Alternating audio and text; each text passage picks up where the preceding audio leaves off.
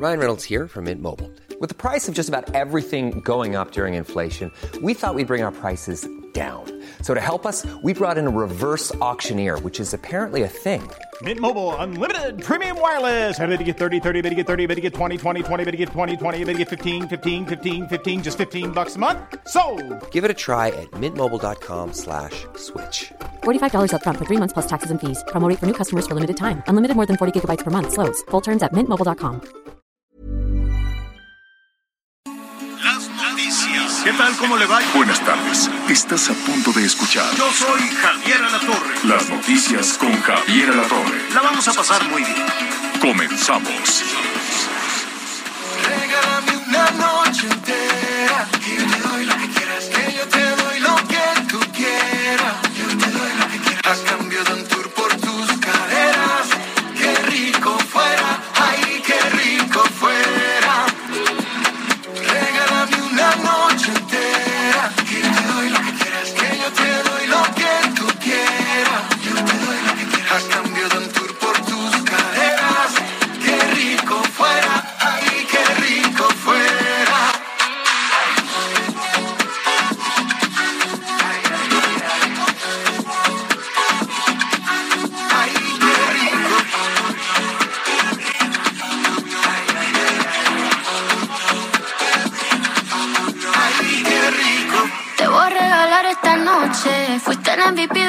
De mi roster. Hoy yo voy a hacer que te desdoble. Que estoy más jugosa que un gosh. Eating like a cake al revés. Me come completa hasta los pies. Que no sea la noche, quiero un mes. Hola, muy buenos días. Muy buenos días en todo el país. Qué gusto saludarlos. La verdad es que haya sido como haya sido, hoy es viernes. Nos da muchísimo gusto saludarlos. Y pues bueno, hoy tenemos esta canción, Qué rico fuera. Canta Ricky Martin y Paloma Mami. La verdad, sabrosísima manera de empezar este viernes las noticias con Javier Alatorre. ¿O no, Miguel? No me, no me digas que le vas a poner peros a la canción. No, no, no, ¿cómo estás, Anita? Me da mucho gusto saludarte, mucho, mucho gusto para todos nuestros amigos, también me da gusto saludarlos. Muchas gracias por acompañarnos. Pues creo que sí, para bien está bien. Sobre todo me llama la atención porque Paloma Mami y Ricky Martin, entre los dos escribieron esta canción. Y mira, hay para todos los gustos. Así que. O sea, no pues, te está. gustó. No es mi estilo, no es mi estilo. Ay, ya sabíamos, ¿verdad, Javier? Na- nada más te faltó decir con todo respeto, ¿no? Ya ves que cuando alguien antepone la frase con todo respeto te va a dar un un Un eh, toque. san, san, san- zampambazo, ¿no? Pero bueno, zampambazo, no existe el zampambazo. Pero ¿Cómo está estás? buena, ¿no? Javier? ¿Está qué? Está bonita la canción. Pues tiene su ritmito, no, muchas veces a los reggaetones y estas cosas no, no le, no le Él entiendo. tiene su ritmito, es lo mismo con todo respeto. Oye, el Bad Bunny sacó también su canción, su canción no, oye, al ratito nos vamos a actualizar con todo eso. Oiga, qué, fin de semana calientito, calientito, calientito. Apenas estamos iniciando la tarde en la Ciudad de México y ya estamos ya cercanos los 31 y la sensación térmica si anda en la calle, pues se puede ir a los 32. Así es que mucho cuidado con la radiación solar y demás. Mire, recomendación para nuestros amigos que nos escuchan en la Ciudad de México, en el centro del país. Yo no sé por qué no toman un poquito esta traición del norte del, del país en, en Sonora, en, en, eh, en- en varios estados, en Chihuahua y demás. Las carnes asadas se hacen en la noche. Entonces, ¿para qué O sea, sufriendo? La con- parrillada es a las 7 de la noche. Puede ser ya que baje, no, a las 7 todavía es un calorón, no, en, en la noche ya que refresca, entonces te sientes muy a gusto, ya que baja la temperatura y ahí puedes estar junto a la brasa, que no te, no, que no te vuelva loco, porque este tema de hacer las carnes asadas bajo el rayo del sol, la radiación solar 32 o, bueno, yo sé, 32 grados nuestros amigos que nos escuchan allá en el norte van a decir, ay, cómo son chillones. Pero este, pues si va a ser un asadito, si va a ser una carne asada, primero piénselo con el carbón porque la ciudad está hecha un cochinero, entonces no le aviente más humo. Ya con lo que nos llega de Hidalgo de humo está muy bien. Lo, lo que nos llega de la de la esta hidroeléctrica, lo que nos llega de la refinería, todo ese cochinero que, que, llega hasta, hasta la Ciudad de México.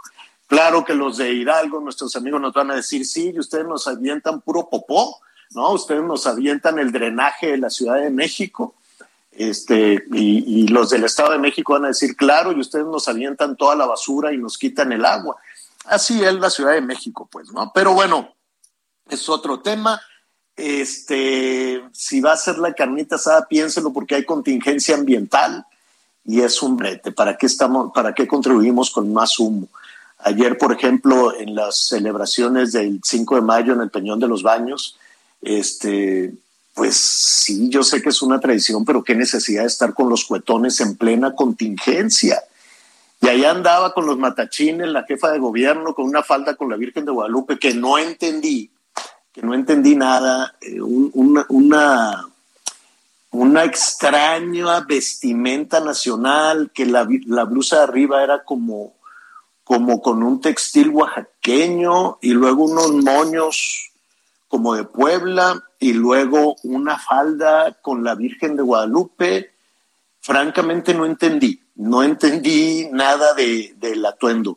Pero eso era lo de menos, ahí estaba en la celebración. Lo que no entendí es que si estamos en la contingencia, si estamos con una nata de partículas y con una contaminación de ozono y con las altas temperaturas y sin viento y sin nada, pues yo siento que esas tradiciones se pueden llevar a cabo sin tanto cuetón, sin tanta explosión, sin tanto humo, pero pues así son nuestras tradiciones y, pues la autoridad ha de haber dicho, no, no voy a cancelar esto, más bien me voy a meter a la danza de los matachines con, con, los cuetones. Digo, no lo sé. Vamos. Oye, en Puebla el desfile que duró tres horas. Puebla luego se desmayaban, se desmayaban algunos este, jovencitos que los tenían bajo el rayo del sol, ayer lo estuvimos reportando. Y además, sí hay que darles, mira, el alcalde de Córdoba, eh, Veracruz, estaba verdaderamente norteado, a ver si por ahí, Miguelón, conseguimos el audio, cuando decía que, que fue este Lázaro Cárdenas quien luchó contra los franceses. Imagínese. ¿Así dijo? Algo así, no sé si, creo que puso a Lázaro Cárdenas. Y este, y el gobernador de Puebla, donde fue la batalla del 5 de mayo contra el ejército más poderoso en su momento, que eran los franceses, aquí lo estuvimos platicando, dijo que fue contra el invasor español. Entonces se equivocó de ejército en el evento el gobernador de Puebla. En fin, en, realidad es que los políticos están muy ocupados seguramente en otros temas, en otras cosas. A ver, ¿este quién es? Esto que vimos, ¿quién es? Mira, ahí está. A ver, a voy a poner, ¿eh? es, es, precisamente el este el alcalde de, de Córdoba, Veracruz. morenista de Córdoba, Veracruz, Juan Martín Flores, que este, no sé si, parece que dicen que es hasta profesor de historia. Escuchemos lo que dijo. ¿Qué dijo? aniversario más de la, batalla de Puebla, donde los héroes de ese 5 de mayo, que el general Lázaro Cárdenas tuvo la oportunidad de defender al país, dando la vida de todos los que sufrieron las consecuencias fatales. Sin embargo, bueno, hay hombres y mujeres que seguimos luchando por ese México. Lázaro Cárdenas. ¿Qué dijo? en 1800, que, que Lázaro Cárdenas tuvo la oportunidad de defender al país contra el invasor francés en la batalla del 5 de mayo. o sea, se le cruzaron las batallas, los tiempos y los personajes. Pero lo dijo con mucha seguridad. Eso, lo dijo con mucha certeza, con mucha seguridad y, y así también Saludos a Puebla, saludos al gobernador de Puebla, también con mucha certeza, el invasor español. Bueno, en fin, ya saben, ¿no? Así, así siempre sucede cuando, cuando pues se, salen de, de, su espacio, ¿no? Se salen de su zona de confort, como dicen por ahí los políticos, y tienen que empezar a hablar de otras cosas que no sean elecciones y, y cosas, y cosas por el estilo. Oiga, eh, vamos a estar al ratito en La Habana, vamos a estar con, eh, también con algunos compañeros, compañeros corresponsales, eh, bloggers también de, de La Habana, porque pues es muy difícil las coberturas, ¿no? Ya sabe que allá no hay libertad de nada y mucho menos libertad de expresión, pero este vamos a estamos tratando de conectar con algunas personas que nos digan, hay un hotel muy popular, el, el, centro histórico de La Habana, La Habana Vieja, es bellísimo. Solo esa parte, se mueve usted esa parte y ya empieza a encontrar una serie de cosas este, muy feas. Eh, en, en, términos de la calidad de vida. ¿no? La ciudad es bonita, pero lo que les ha pasado es lamentable allá con, con estos 60, 60 años de régimen. Bueno, eh, resulta que explotó uno de los hoteles más populares de La Habana Vieja. Es el Hotel Saratoga. Uh -huh.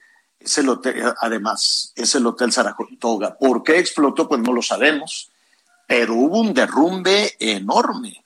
Es una explosión que prácticamente destruyó el Hotel Saratoga, lo cual puede, esperemos que no, esperemos que no desde luego, pero sí podría ser una, una tragedia porque pues es uno de los más, más populares y más... Este... Pero Javier, las imágenes parece eh, que se derrumbó como si fuera terrón de azúcar. O sea, uh -huh. esperaremos las versiones oficiales, pero en redes sociales lo, las imágenes que aparecen sí llaman la atención de, eh, pues, qué pudo haber causado esta explosión. Se habla de, de algunos manejos con, con gas, ¿no? Eh, pero sí, eh, este, pues no sé si tenga que ver con el mantenimiento, no sé de qué tamaño haya sido la operación que estaban realizando para que sea, porque está, o sea, la, las crónicas que se alcanzan a pescar, ¿no? Uh -huh, Hablan de que está destruido.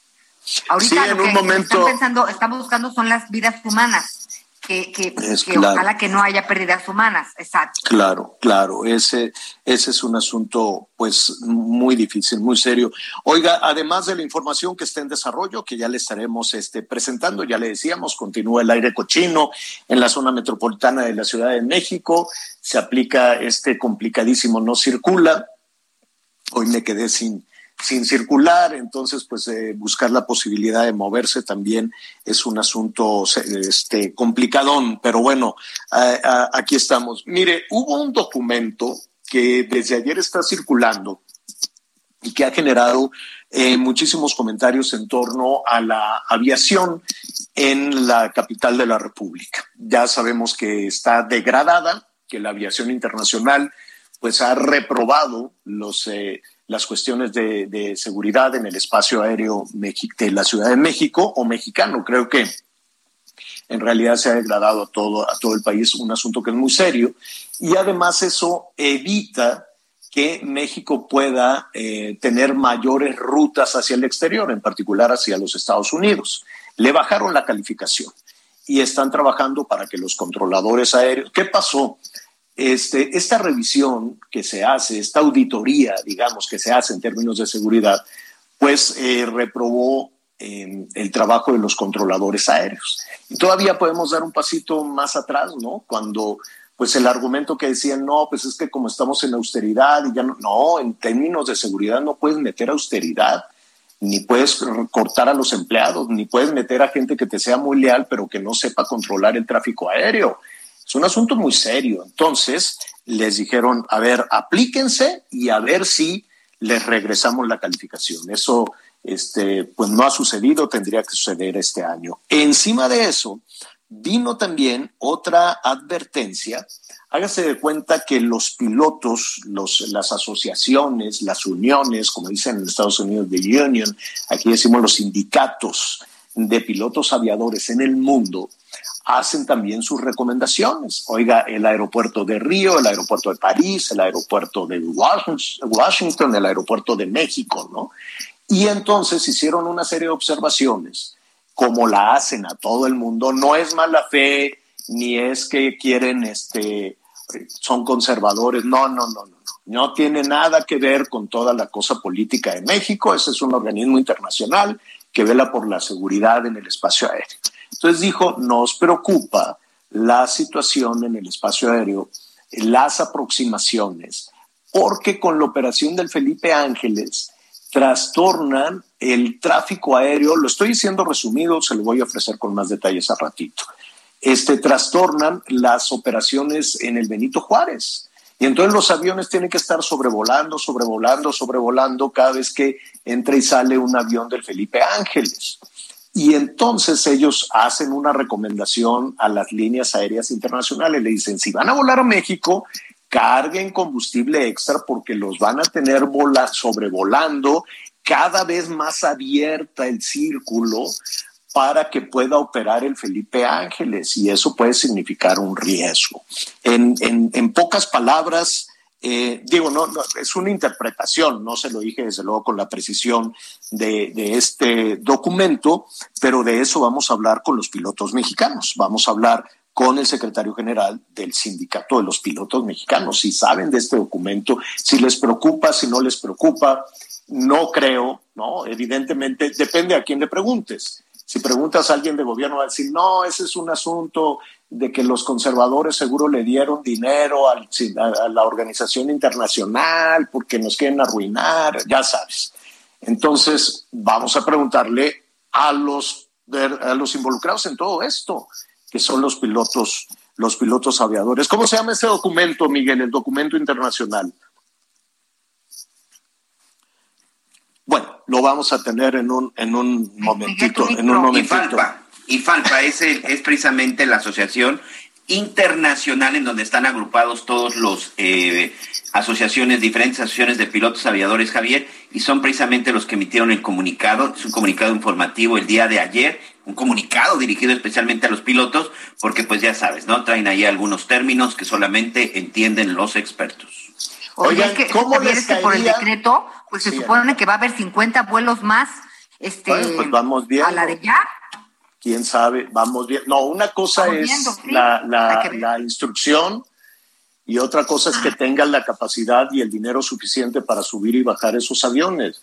A las empresas aéreas les cuesta, no, no, no, no el negocio. Que las empresas acepten, ese es el punto. Y que las empresas acepten, o sea, no, porque tampoco, digo, ¿Cómo vas a cubrir las pérdidas de subir y bajar un avión sin pasajeros? Acuérdate que para subir y bajar un avión te sale carísimo. No es solo que vendas poquitos boletos, tienes que pagar la turbocina, el combustible, tienes que pagar la nómina de, de, la tripulación, de los pilotos, sobrecargos, de, de, los mecánicos, de los técnicos, de los que dan mantenimiento, tienes que pagar también el slot, tienes que pagar también lo que te cobra el aeropuerto y los costos de operación del aeropuerto. Todo eso se va en el boleto de avión que tú pagas. Entonces, si no es negocio, pues algunas líneas aéreas van a decir, híjole, ¿cómo le voy a hacer? Me están pidiendo que suba y baje más allá, pero ¿y, las pérdidas? ¿Quién las va a cubrir? ¿No? Fíjate, Javier, que hace, hace unos días viajé a, Los Ángeles, California, por una cuestión familiar. De regreso, ¿no? Eh, pues todo, yo dije, a mí me gusta agarrar los aviones de las 5 de la mañana para que, pues, por más retraso, retraso que, haya, que si salgas, ¿no? Pero aquí nos tocó uno de las 3 de la tarde, ok, y por el cambio de horario llegábamos a México a las 9 de la mañana, de la noche. Entonces, este, al cuarto para las 9, dice el piloto, buenas tardes, en inglés y en español, muy cordial, muy bien pronunciado, muy gentil. Me apena muchísimo decirles, pero este, ya estamos sobrevolando la Ciudad de México, pero nos seguiremos a Querétaro, porque no tenemos permiso para aterrizar. Entonces, vamos a ir a Querétaro y, cuando lleguemos a Querétaro, si nos alcanza el combustible y nos dan permiso para regresar, nos regresamos. Si no, vamos a tener que aterrizar en, otro aeropuerto. O sea, Javier, de veras había niños pequeños. Las, las personas que tenían conexiones estaban, eh, pues, pues, desesperadas porque eh, imagínate el brete de a ver todo el show, de dónde te vas a quedar, cuándo vas a, o sea, una cosa terrible y ya es una cuestión muy común. Ya sabes que cuando vas a viajar, olvídate del día. No sabes si sales a tiempo y no sabes si, si llegues a donde quieres llegar. Es una cosa que sí preocupa. Sí, sí, sí. Yo me he estado, he tenido que esperar horas y horas y horas. No para salir, en ocasiones sí, pero para regresar a México es una dimensión desconocida. Nunca sabes. ¿No? Siempre te dicen, es que el aeropuerto de México, es que el aeropuerto de México. Pero lo que hoy eh, nos ocupa es, este, es esta advertencia, por decirlo de alguna manera, de esta Federación Internacional de Pilotos de las Aerolíneas. Vamos a platicar en ese momento con el capitán José Humberto Gual Ángeles.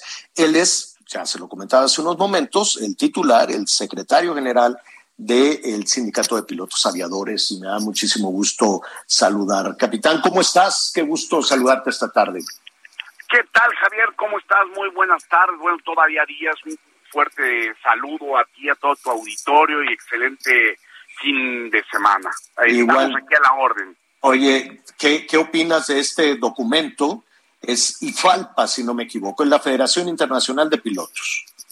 Es correcto, la Federación Internacional de, Pilotos, de, a la cual nosotros también pertenecemos, y quiero mencionarte que nosotros pertenecemos y ocupamos uno de los comités ejecutivos más altos de la cartera más alta, de como la Presidencia Regional del Caribe, del Oeste, tenemos el diseño y operación de aeronaves, investigación, tenemos bastante este, miembros participando en la federación.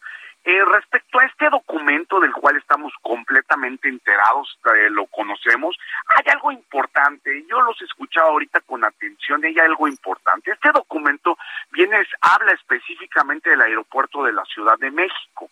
Ahora, eh, hay algo muy importante, vamos a dividirlo porque creo que tiene muchas, es muy extenso, ¿no? Y muchas aristas.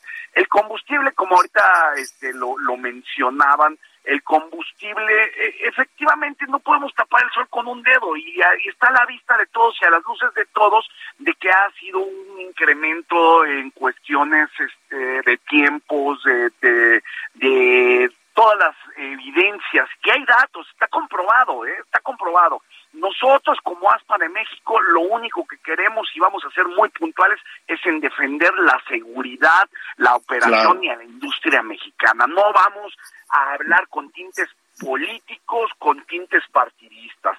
Es evidente que se tiene que hacer una revisión del espacio, de la infraestructura de llegadas y salidas del nuevo rediseño del espacio aéreo por parte de NAPLU. Es evidente que lo tienen que hacer, se tiene que hacer. Nosotros hemos hecho algunas observaciones porque nosotros no queremos y, criticar por ¿Y, ¿Y, quiénes son los responsables de, de ese diseño del espacio aéreo? Eh, los responsables directamente es la eh, CENEAM, la secretaría que dependía de la Secretaría de Comunicaciones y Transportes, de la cual quiero manifestarlo también abiertamente. Eh, el día de ayer tan solo tuve una reunión de, de trabajo, no fuimos a tomar café ni nada, fue una reunión de trabajo, una reunión seria con el eh, con el subsecretario, al cual le mando un saludo, el subsecretario Rogelio Jiménez Font, con el general Carlos Rodríguez Munguía, director general de la de aviación de, de la FAC, y tuvimos una reunión. ¿Y qué, ¿Y qué te dicen? ¿Sí, ¿Sí aceptan que es necesario hacer una revisión?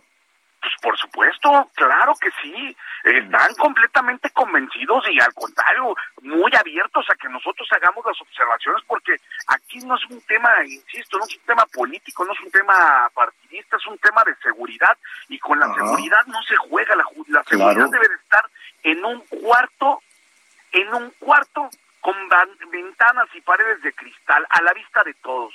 Ahora, el rediseño si, existe esa disposición de las autoridades, si existe esta preocupación de los pilotos, el rediseño del espacio aéreo sería un hecho, es decir, se regresaría, por ejemplo, a las rutas anteriores, o qué es lo que los pilotos sugieren. Mira, Carlos, qué buena pregunta. No, no hay que desechar lo que se hizo. Fue un trabajo muy bueno, fue un trabajo que implicó bastante, pero mira, como lo voy a poner el ejemplo que he estado poniendo, este, Javier, muy, muy sencillo. Tú cuando diseñas un avión, antes de que el avión salga por primera ocasión a rodar antes del primer despegue en la historia de, la, de, de ese avión, pasa más de 15 mil horas en un túnel de viento y ahí encuentran algunos aspectos que hay que modificar y después despega y hacen los vuelos de prueba y encuentran modificaciones y después empieza a volar en la aviación comercial y todavía muchos años y muchos años y muchos años siguen haciendo mejoras. Eso pasa con el espacio aéreo. El espacio aéreo apenas está, este rediseño de la estructura del espacio aéreo es nuevo y, y había que había que probarlo con condiciones meteorológicas. pero, pero, a ver, na, mira, se nos viene el corte encima. Yo te quisiera este, pedir, capitán, que nos aguantes un, un momentito. Te están llegando muchas llamadas. Este, vamos a hacer una pausa y regresamos porque efectivamente lo primero es la seguridad. Y si hay que esperar, así como nos estás diciendo, bueno, pues es que hay que ver a partir de la experiencia si es el adecuado. Pues ya ahorita con esto ya muchas personas este, dicen cómo. Hacemos una pausa y volvemos.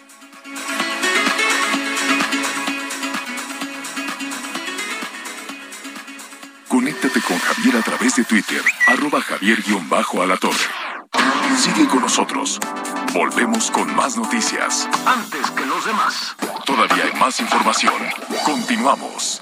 En Soriana, días de festejar a mamá. Lleva el segundo al 50% en todos los cosméticos y 25% de descuento en todo el departamento de hogar. Blancos, colchones, ropa interior y exterior para damas, cosmetiqueras, fragancias y sets de spa. Soriana, la de todos los mexicanos. A mayo 10, aplican restricciones. Válido en Hiper y Super.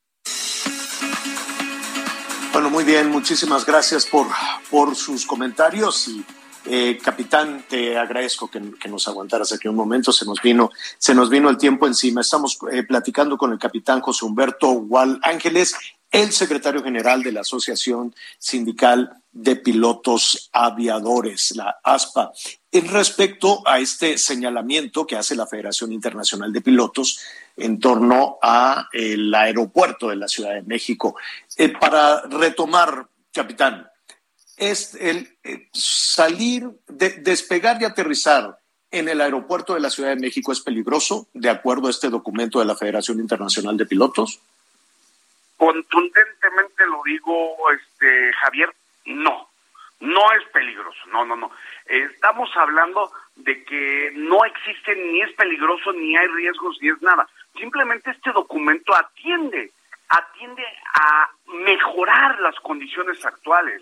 Lo que hacemos nosotros desde la Federación de Pilotos y lo que hacemos también, aparte de cuidar los contratos colectivos y las condiciones laborales desde ASPA de México, lo que hacemos es velar por la seguridad y siempre vamos a hacer las observaciones pertinentes para mejorar la industria aérea. Es lo que hacemos a lo largo de la historia de ASPA de México y lo continuaremos haciendo. ¿Y, y, qué, y qué, hay de los operadores? ¿Qué hay de los operadores del tráfico aéreo? Que también hay, hay, hay dos cuestiones corrígeme si me equivoco, ustedes son quienes, quienes conocen muy bien ese documento y, y, y, los términos con mayor precisión, pero habla de la eh, capacitación de los operadores eh, eh, en el tráfico aéreo y del rediseño del espacio aéreo. ¿A ustedes como pilotos no les preocupa? Por supuesto. Te lo dije en un principio, nosotros somos parte de esta federación, hemos hecho los llamados, hemos trabajado, ¿no? Porque no estoy preocupado, estoy ocupado. Estoy ocupado sí. en hacer las esas Eh, hemos hecho algunas observaciones, no de ahorita, este documento sale hace dos días, pero nosotros hemos hecho observaciones respecto a, ese, a estas observaciones desde hace varias eh, semanas eh, desde el 2019 venimos haciendo observación y siempre en la historia de nosotros, de mi, de mi gremio, de mi profesión de ASPA de México, siempre las hemos hecho, no es de ahorita, toda la vida toda la vida las vamos a hacer, hemos contribuido a cambios de pistas de, nomenclaturas, cambios de nomenclatura de pista, calles de rodaje, siempre lo vamos a seguir, lo hemos hecho históricamente y lo vamos a seguir haciendo. Respecto a lo que mencionas ahorita, del rediseño del espacio aéreo, por supuesto, lo digo contundentemente y claro, sí se requiere, sí se requiere una revisión de esa estructura que hicieron. Respecto a lo de los controladores, contundentemente también lo digo, sí se requiere que tengan una mayor capacitación. Y no lo digo yo, ¿eh? lo está diciendo el mundo, lo, como te lo dije. Está claro, la, es la Federación, la, la, es la Federación Internacional quien hace ese llamado de atención. Anita Lomelí te quiere preguntar. Rapidísimo, claro. capitán. Esto que estás diciendo suena tan elemental, es tan elemental ¿qué no hubo este trabajo previo? Eh, varias veces eh, tocamos la puerta del CENEAM, ¿no? Los responsables del tráfico aéreo, y pues bueno, se explicaba de qué forma iban a poder operar los tres aeropuertos simultáneamente, Toluca, Benito Juárez y, y Santa Lucía, AIFA. no hubo este trabajo previo, porque sí cuesta un poco de trabajo creer que ahorita, ya con todo esto encima, ¿Va a haber otra vez reingeniería en las rutas? Mira, Anita, muy buenos días, muy buenas tardes por todavía, eh, perdón, todos buenos días. Lo que vamos a, dividir lo, que tú me preguntas. Este rediseño del espacio aéreo, estamos hablando únicamente actualmente del Aeropuerto Internacional de la Ciudad de México. Las operaciones en el aeropuerto de este, del Aeropuerto Internacional Felipe Ángeles y el aeropuerto de Toluca todavía no las tenemos bien desarrolladas porque no hay vuelos, o sea, que sería eh, sería muy incierto decirte cómo van a convivir estos aeropuertos. Lo que estamos viendo ahorita, o lo que estamos viviendo ahorita, es como se lo decía hace ratito a Javier, estamos nosotros como todo, como todo en la vida, como todo en la vida, yo te lo apuesto lo que tú quieras, es más, puedes comprar un carro nuevo y le podrás encontrar un detalle. El espacio aéreo es igual, le vamos a encontrar detalles y, lo, y, estamos viviendo el periodo de prueba. Lo que tenemos que hacer es estar manifestándonos, estar diciendo, estar, hemos creado un sistema de reporte que no es de ahorita, ¿eh? salió del diario oficial de la Federación eh, en México y tenemos un sistema de reporte que nosotros, déjame decirte y presumirlo como es, nosotros desde, desde ASPA de México tenemos ese, ese sistema de reporte, lo tenemos establecido con la autoridad. Oye, dime algo, eh, capitán, te robamos un, un, minuto más. ¿Quién tiene y en qué momento, en qué momento van a rediseñar o van a revisar el espacio aéreo?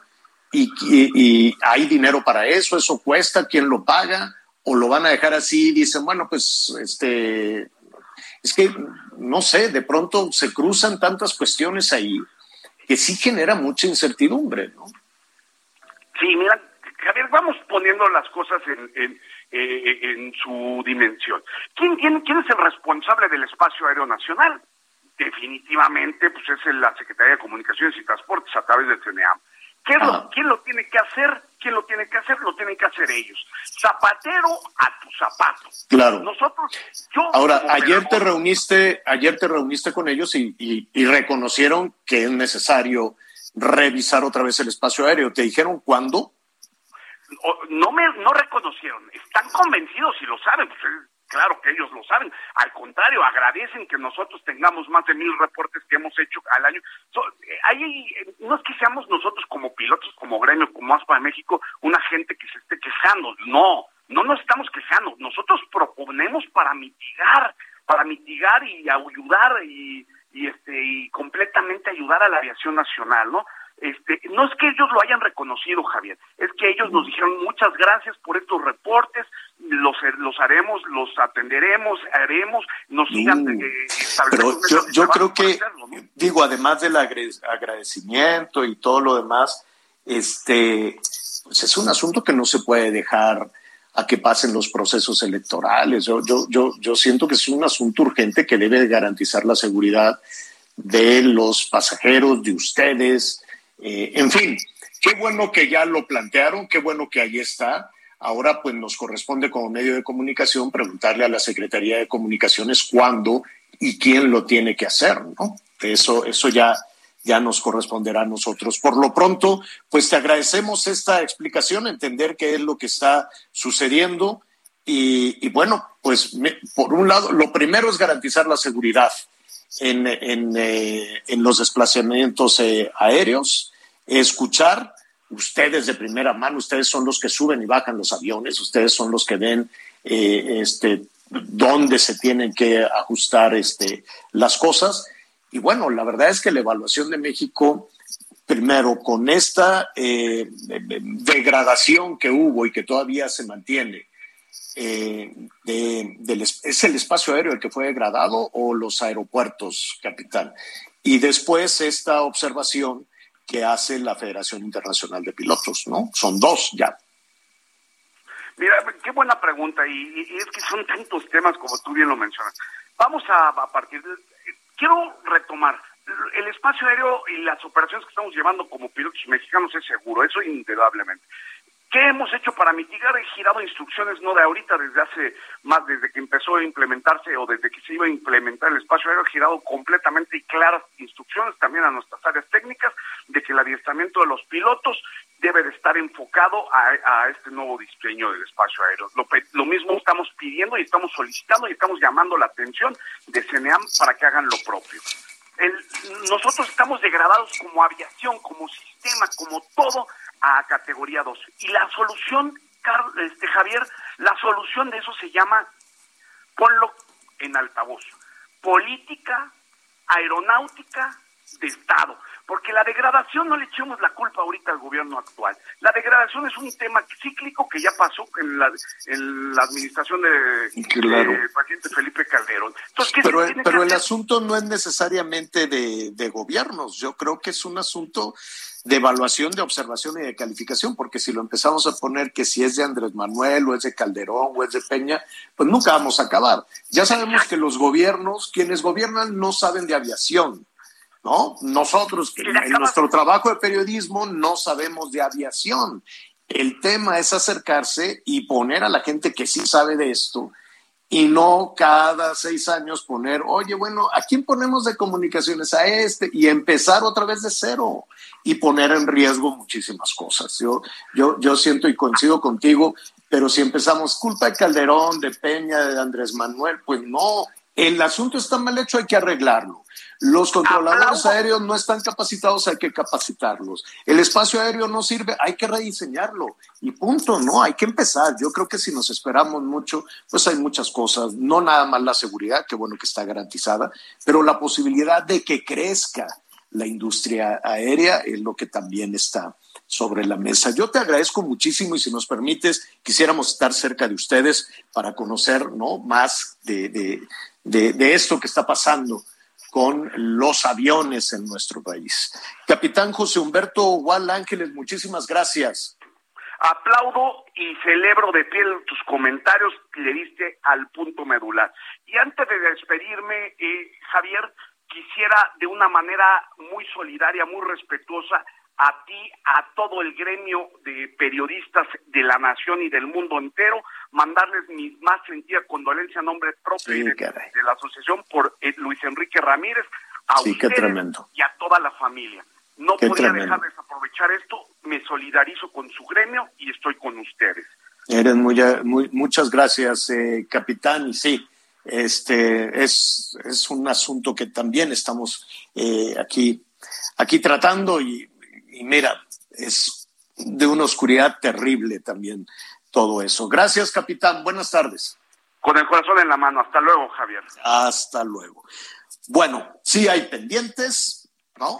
Y hay que revisarlos. Y hay que ponerlos. Y si seguimos, no, es que no, es culpa de los este, malosos, conservadores. No, no, no, no. Las cuestiones de seguridad no pueden cruzar por el tamiz electoral ni por el tamiz político ya lo estaremos revisando en un ratito más. Anita Miguel, yo les preguntaría, ¿no les gustaría, qué tal les caería este fin de semana? Este, que les cayera ahí en la bolsa, ¿qué serán? Creo que son como 50 o 70 millones de dólares. ¿Qué tal? ¿Cómo te pues sentirías? Así que de pronto. ¿Qué tengo que hacer, señor? ¿Qué tengo que hacer? Agarrarte a moquetazos con un ruso. ¿Qué harías si te dicen, oye, Miguelón? Nos agarramos, ¿cómo que, no? ¿Cuántos rounds tengo que aguantar? Como, Pedro Infante, necesito dinero. ¿Te acuerdas? No, como Pedro Infante, necesito dinero. Qué buena es esa película. Este, a ver, déjame nada más ver a, eh, la bolsa, la bolsa nada más de puro sueldo, eh, puro sueldo, porque todavía falta publicidad y todo esto que gana. 43.5 millones de dólares solamente por subir al ring para enfrentar al ruso en una pelea que es de peso semicompleto. 43.5 millones, más todo lo demás que va a ir generando. Se calcula que, ya saben, lo del pay-per-view por evento y comisiones de esto, promoción, bla, bla, bla, bla, bla, bla, 70 millones de dólares podría ganar mañana por la noche. No, podría no. Va a ganar el Canelo Álvarez solo por Mira que nos andan haciendo No importa que ¿eh? pierda, no importa que gane, no importa que empate.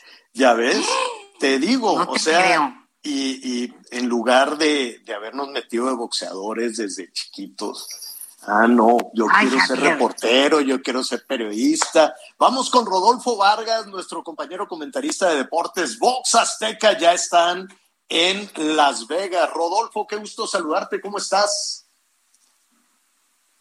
No está Rodolfo. Ay, Rodolfo. oye, pero qué emoción. Bueno, ahorita porque yo en- sí creo en- que va a en un ganar. momentito más. Bueno, ya sí. Oye, si pero- no, pues ir a Las Vegas. Yo creo que fui una vez nada más a Las Vegas y me veían muy feo todos los que estaban ahí. Entonces, este, sí, porque como si Oye. fuera pecado, pues no es pecado. Me decían, ¿y usted qué hace aquí? Le dije, pues lo mismo que usted viendo. A mí no me gusta jugar, no me gusta el juego, pero pues fui a conocer así. Y no, No, ay, yo está lleno no. de mexicanos, ¿no? Nevada es Sí, como, claro. como territorio nacional, puro, puro, puro mexicano, todos. desde Oye, ¿y has escuchado alguna de las entrevistas del Canelo en inglés? No, nada más lo hemos entrevistado. Fíjate en que lo español. admiro como no tienes una idea, porque él de plano dijo, mira, a mí el estudio no se me da, pero cada vez que me junto con algunos cuates para jugar golf o así, les digo, hablemos en inglés para que yo aprenda. Y entonces, de veras que, pues hace, ha hecho entrevistas en inglés y le va bien, o sea, No, no, sí, ahí lo como hace- lo puede, hace. pero se... Lo hace muy bien. Muy audaz. Ahora, nunca falta, y no sé por qué, el Canelo es muy exitoso. Realmente es, es, es, es un, un deportista, un boxeador muy, muy exitoso.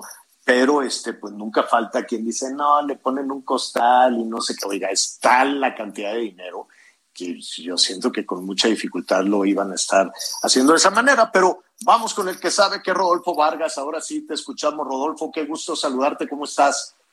Al contrario, mi querido Javier, qué gusto saludarte a ti. También este un abrazo fuerte para eh, Miguel Aquino y por supuesto para Ana María Lomelí. Este, aquí estamos desde Las. Vegas ya toda la semana, ya sabes, informando en torno a lo que están platicando acerca de, del pleito de Saúl Canelo Álvarez este sábado aquí en Las Vegas.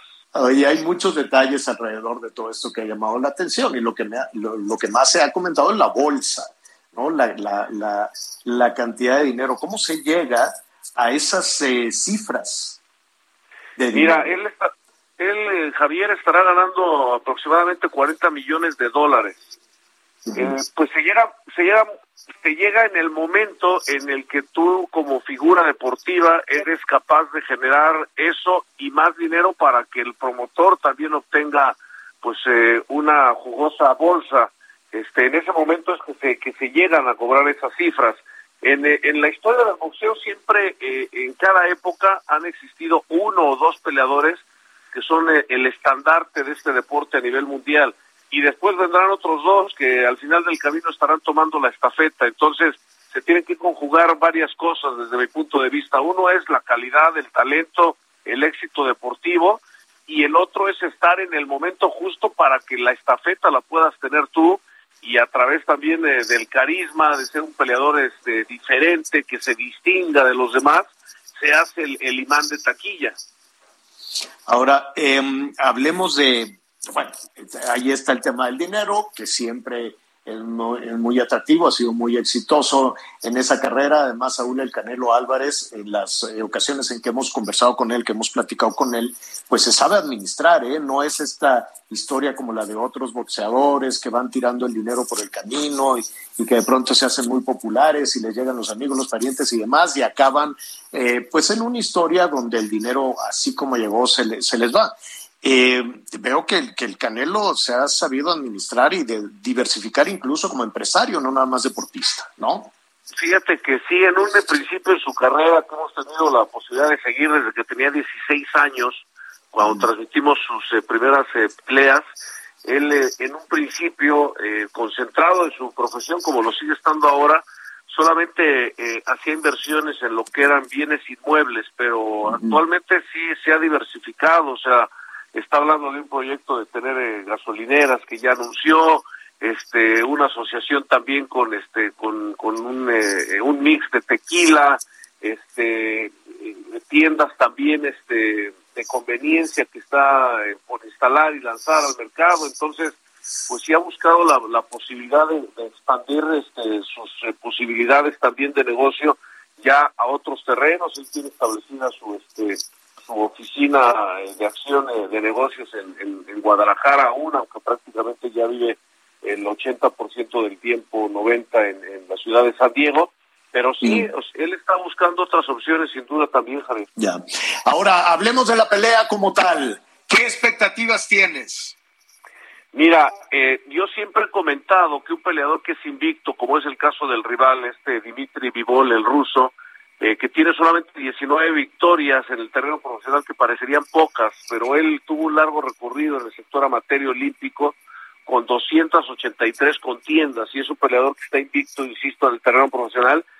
Eh, para mí representa un signo de interrogación aquel que siempre ha sido capaz de resolver lo que le han puesto enfrente, y él siempre ha ganado. Entonces, eh, hasta dónde será su límite, hasta dónde será su techo, creo que es parte de lo interesante de esta contienda de- del día de mañana aquí en, en Las Vegas. Y hablando de dimensiones físicas, este, aunque tendrán que dar el límite hoy los dos eh, de 175 libras que vienen siendo 79 y 300 y fracci- 79 kilos con casi 400 gramos, en la recuperación del ruso pues lo va a llevar este unas 10 libras eh, arriba por delante del Canelo, es decir, unos 5 o 6 kilos más ya al momento de la contienda.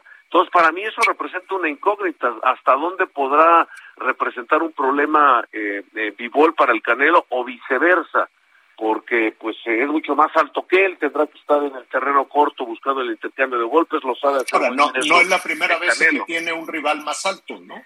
pues este ya se ha vuelto una costumbre prácticamente, salvo Billy Joe Sanders hace dos contiendas, porque estamos hablando, Javier, de los semicompletos, entonces sí, eh, pues son peleadores mucho más eh, eh, altos que Canelo, llevándole pues unos 10, 12 centímetros de estatura, que es que es, es, muchísimo. Ya, ya. Oye, eh, estamos en Las Vegas, digo, estás en, en Las Vegas, Sí. hay una gran expectación. Vente, Javier, vente. Sí, sí, sí, sí, yo puestísimo, terminando el programa, agarraría y el avión.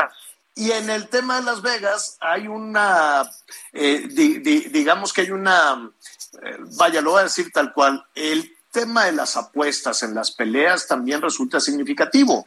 ¿Quién es eh, el favorito hasta ahorita en la cuestión de, de- de- de las apuestas? Porque no es local, es un asunto que internacionalmente, pues Sí. la gente le dice, le voy al ruso, le voy al canelo. ¿Cómo, cómo irán en eso? Mira, te, lo voy a explicar este, de manera muy sencilla para que la gente entienda un poco esta proporción en donde eh, Canelo Álvarez es el, el favorito. Si tú quisieras ganar 100 dólares, tendrías que eh, arriesgar 520 dólares a favor del Canelo. Es decir, si tú quieres apostarle a favor del Canelo y quieres ganar 100 dólares, tienes que arriesgar 520. Por el contrario, si tú piensas que el ruso Dimitri Vivol va a ganar, por cada 100 dólares que estés apostando, se te pagarían 390 adicionales. Entonces, aproximadamente en una proporción de 4 a 1 es el favorito Saúl Canelo Álvarez. Bueno, pues ahí está. Y me- me- ya, me, ya me imagino además todo lo espectacular, todo lo que hay alrededor de, de esta pelea. ¿Se van a poner smoking? Ustedes siempre salen elegantísimos. Como siempre, como corresponde a una gran gala, Javier, este, así, así lo haremos. Mira, Javier, tú nos has acompañado al- a, a mundiales, a. Juegos Olímpicos. Pero, nos tienes por- que acompañar a una del Eso, Canelo. eso es lo ya que toca. yo digo. Me estuve paseando ahí en Box Azteca, pasaba por afuera y dije, igual y me echan un lazo.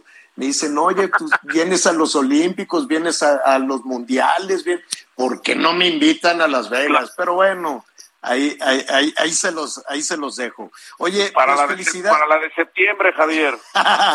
Oye, pues a todo dar, ahí va a cantar el himno un este un paisano, paisano nuestro, el Karim León de Hermosillo. Sí. Esperemos que no se equivoque, que lo cante completito, porque por alguna razón los artistas se saben todas menos el himno.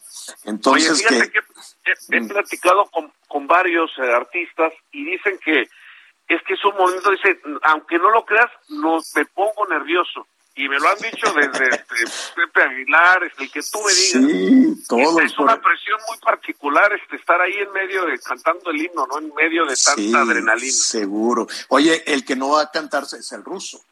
Ahí no le van a cantar nada. Fíjate que es es parte de lo que de lo que se establece para deportistas de esa nacionalidad aquí en los Estados Unidos, al igual que nuestro país, donde eh, en lo individual están teniendo actividad este atletas de esa nacionalidad.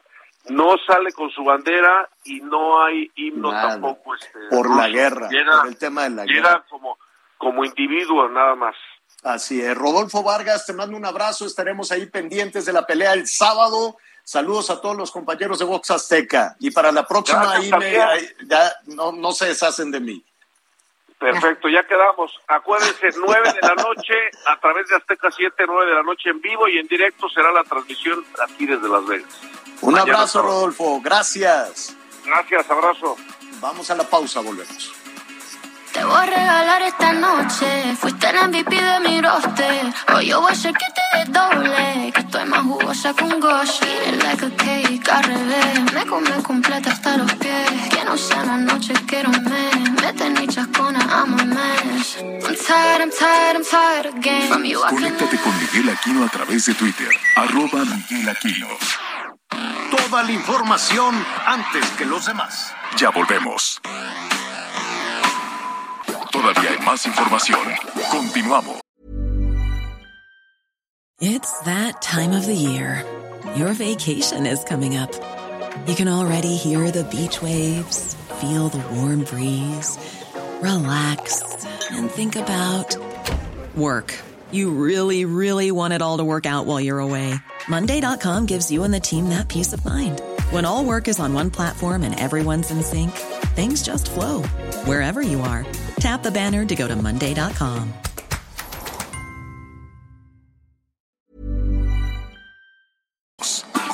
Las noticias en resumen.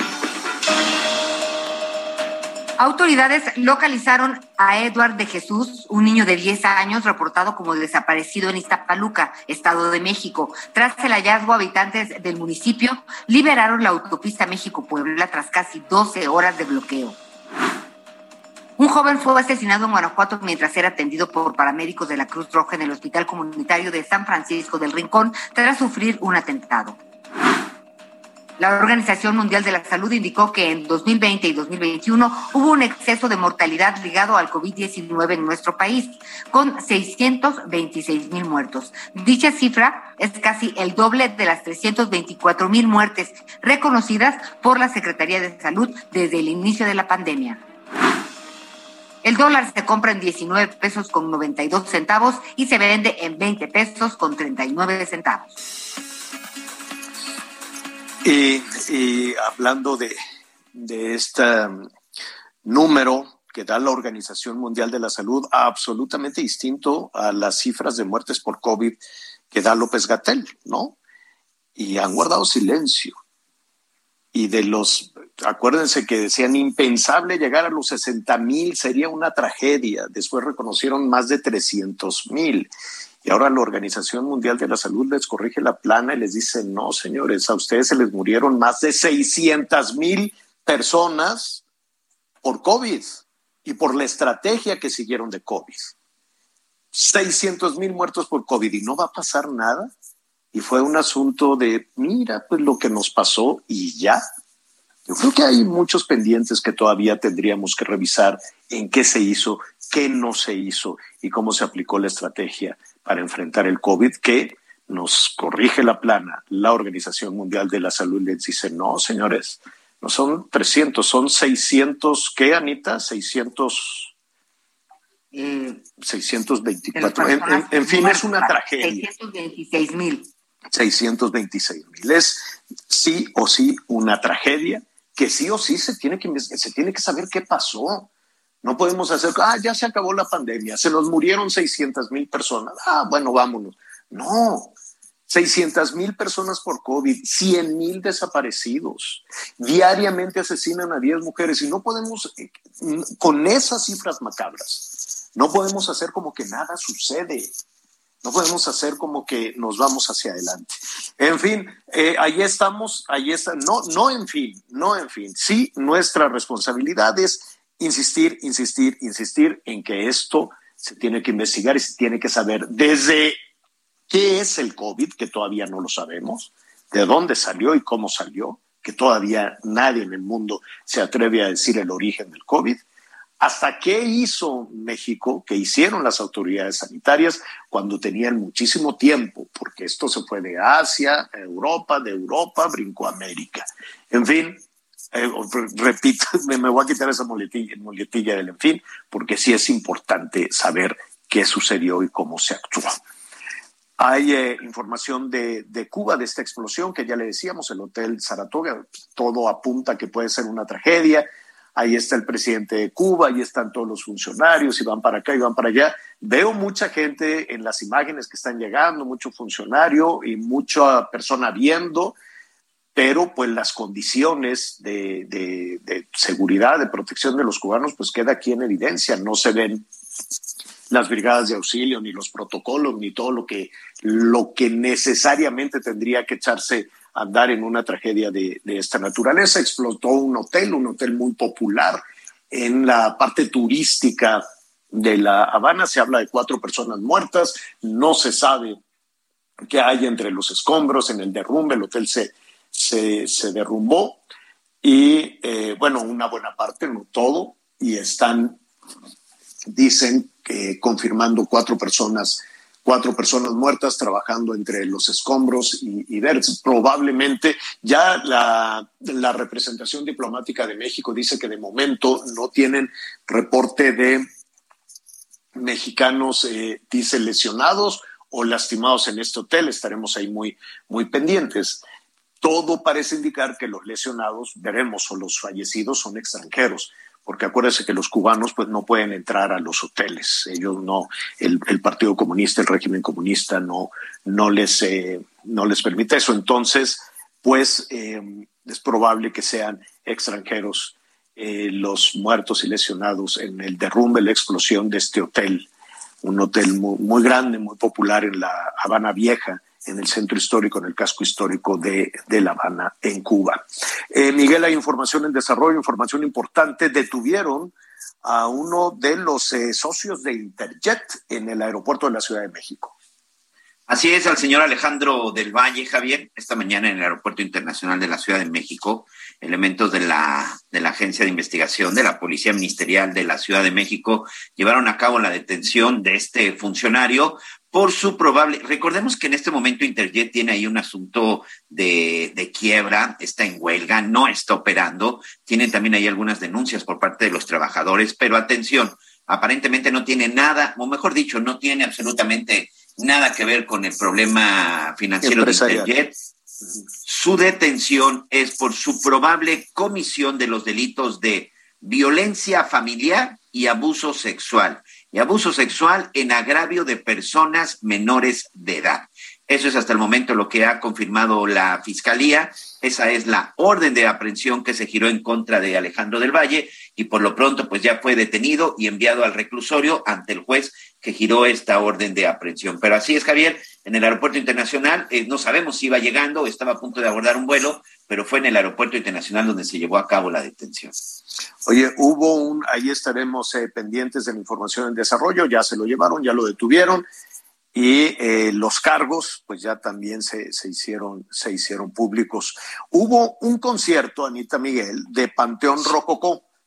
Panteón Rococó, este, hay que, a ver, nuestro productor le ha hecho además algunas, este, ¿cómo se llama? Eh, producciones a Panteón Rococó. ponnos un ah, poquito para acordarnos. Sí, claro. algo. Eh, eh, algo de Panteón Rococó. Dieron el concierto y llegó la gente y todos estaban así con su celular y ya sabes, ¿no? El video. ¿Y luego qué pasó, Miguel? Bueno, pues resulta que por lo menos este, pues por lo menos un grupo de aproximadamente 25 personas se dieron cuenta que no llevaban su, que no llevaban su teléfono celular. La verdad es que de repente, bueno, pues no eh, se llevó a cabo ahí un operativo, se identifican por lo menos a 17 personas que forman parte de una banda, Javier, que resulta que ingresan a este tipo de eventos, estos conciertos masivos, en este caso fue al de Puebla. Se dice que es una banda criminal conformada por 17 personas. Sin embargo, bueno, pues hay un problema, por lo cual estas personas seguro no se quedarán en la cárcel. No se ha presentado ninguno de los afectados a interponer una denuncia. Y eso evidentemente o sea, pero ¿cómo le se ha complicado. Ahí brincando, están todos de pie, Brincando, le sacaban el teléfono de la bolsa. se, le, se acercan y así se le pegan. Eh, eh, eh, Oye, pero algunas personas se quejaron de que no levantaban su denuncia porque no había personal para que los atendiera. Es correcto, no había el personal suficiente en las agencias del Ministerio Público, en las agencias de la Fiscalía del Estado de Puebla, y bueno, pues ante esto se desesperaron y decidieron retirarse, porque no les alcanzaba el personal. Suficiente? ¿No pueden atender a 20 personas? Sí, o sea, no tenían el personal suficiente para la atención de todas estas personas. Oye, se me hace que también estaban mal por todos lados. Mal, mal, mal por todos lados. Sí, de Quintana Roo, antes de ir con nuestro siguiente invitado, pues siguen los temas de violencia, de extorsiones, de, secuestros, Miguel. Es terrible. Fíjate, Javier, que esto, esto desde el día de ayer surgió en las redes sociales y por ahí incluso estuvimos hablando con las autoridades de, de, de, la policía y hasta el momento no nos han podido dar una respuesta. Les platico. El día de ayer, en calles de Puerto Morelos, este municipio que se encuentra entre la zona de Cancún y en la zona de Playa del Carmen, que cada vez se está volviendo más famoso, pero lamentablemente por temas de violencia. Resulta que una turista identificada como Kate, de 24 años de edad, de Canadá, pues fue detenida por elementos de la Policía Municipal de Puerto Morelos.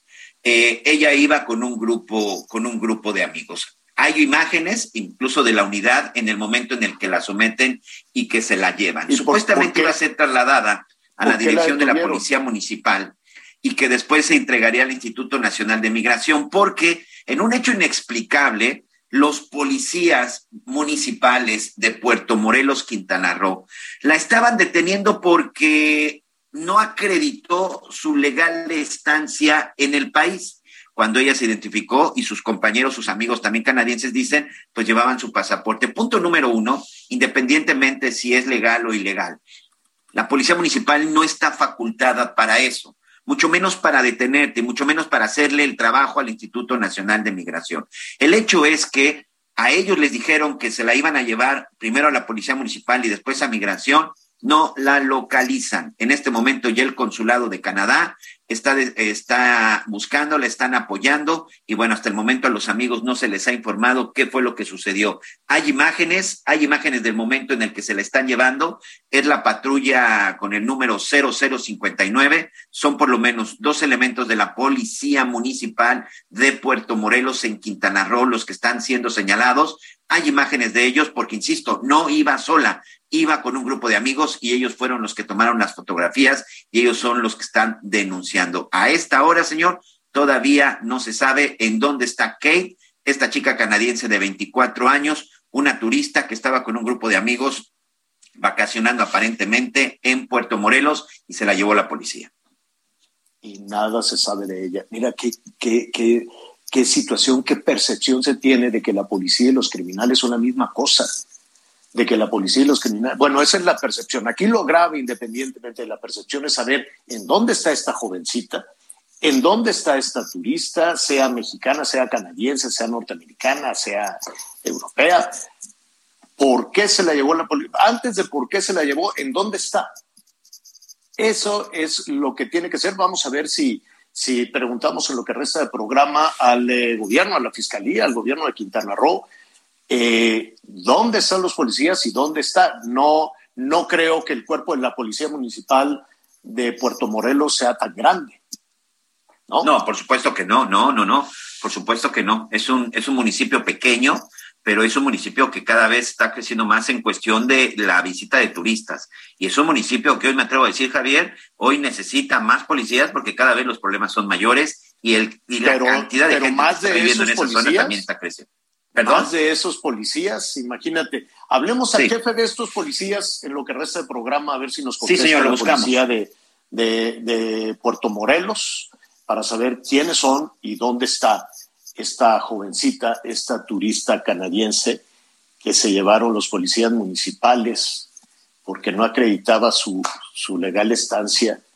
Es turista, muestra un pasaporte, va con un grupo de jóvenes Qué terrible, terrible situación. Ya le estaremos ahí este, comentando lo que resta del programa con, con, esta, con esta situación. Muchísima, muchísima información en desarrollo. Mire, esta semana le hemos dado eh, seguimiento a la decisión que se tomó en Palacio Nacional, este paquete para contener, le, así se llamó, no, no pacto, no programa, le pusieron paquete para contener eh, la inflación, paquete para contener el aumento de los precios, son 24 productos, rápidamente, ¿no? Cebolla, tomate, limón, aguacate, chile, chile serrano, chile serrano, aceite, queso Oaxaca, tortilla, manzana, naranja, tomate, pero es nada más el tomate este o, o, o baladito, ¿cómo le dicen? Saladet, este, el pan, pan de caja,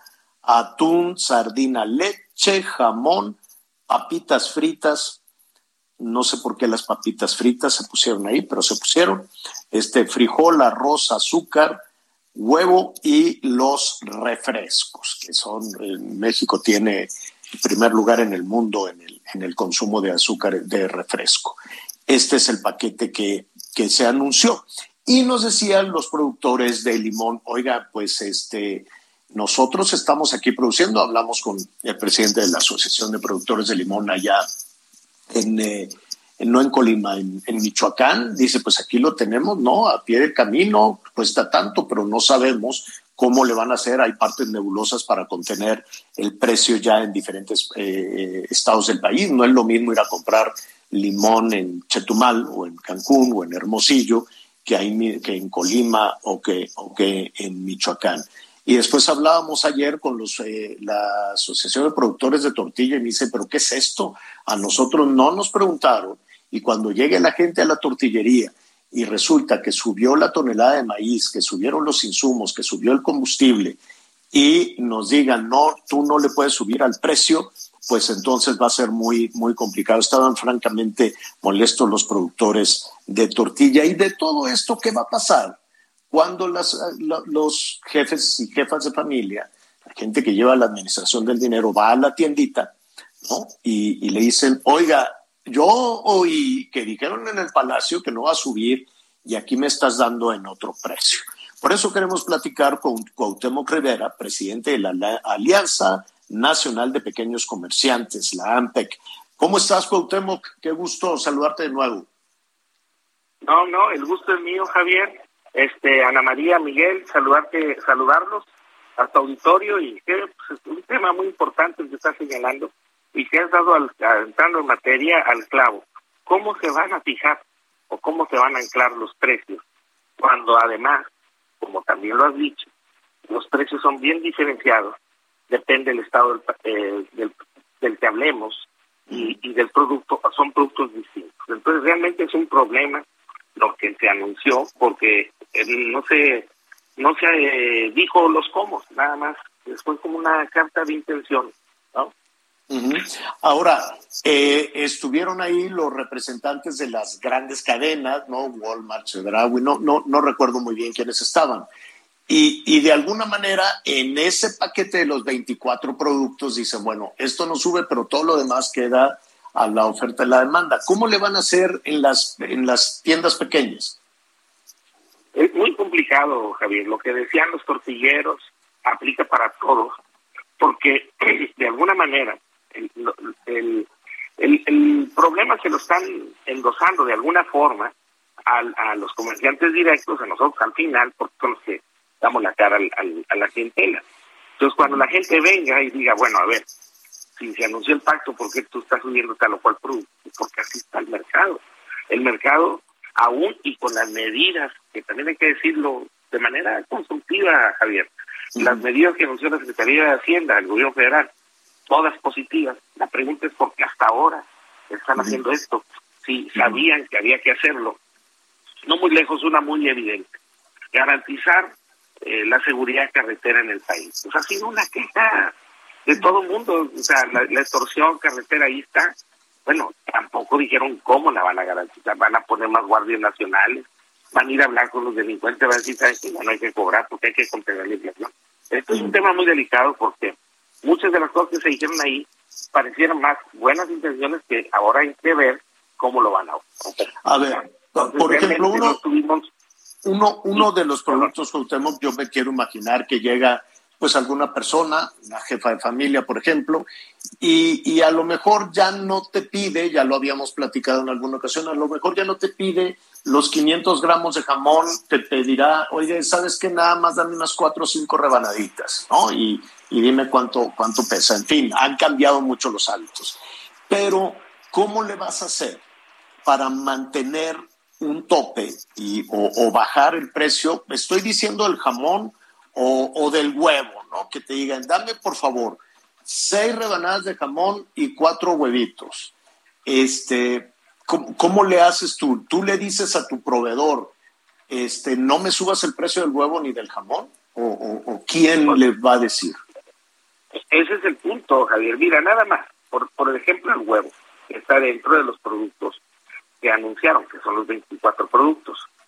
El huevo blanco de 18 piezas en la Ciudad de México te está costando 50 pesos. En Puebla te cuesta 42. En Guanajuato vale 36.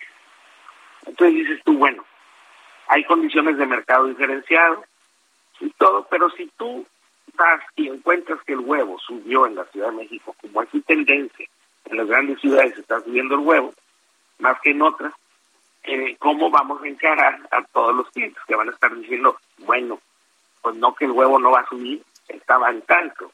Eh, las tortillas es otro caso bien icónico, ¿no? Porque todo el mundo comemos tortilla y te lo pongo también muy rápido. Un kilo de tortilla en la Ciudad de México vale 24 pesos.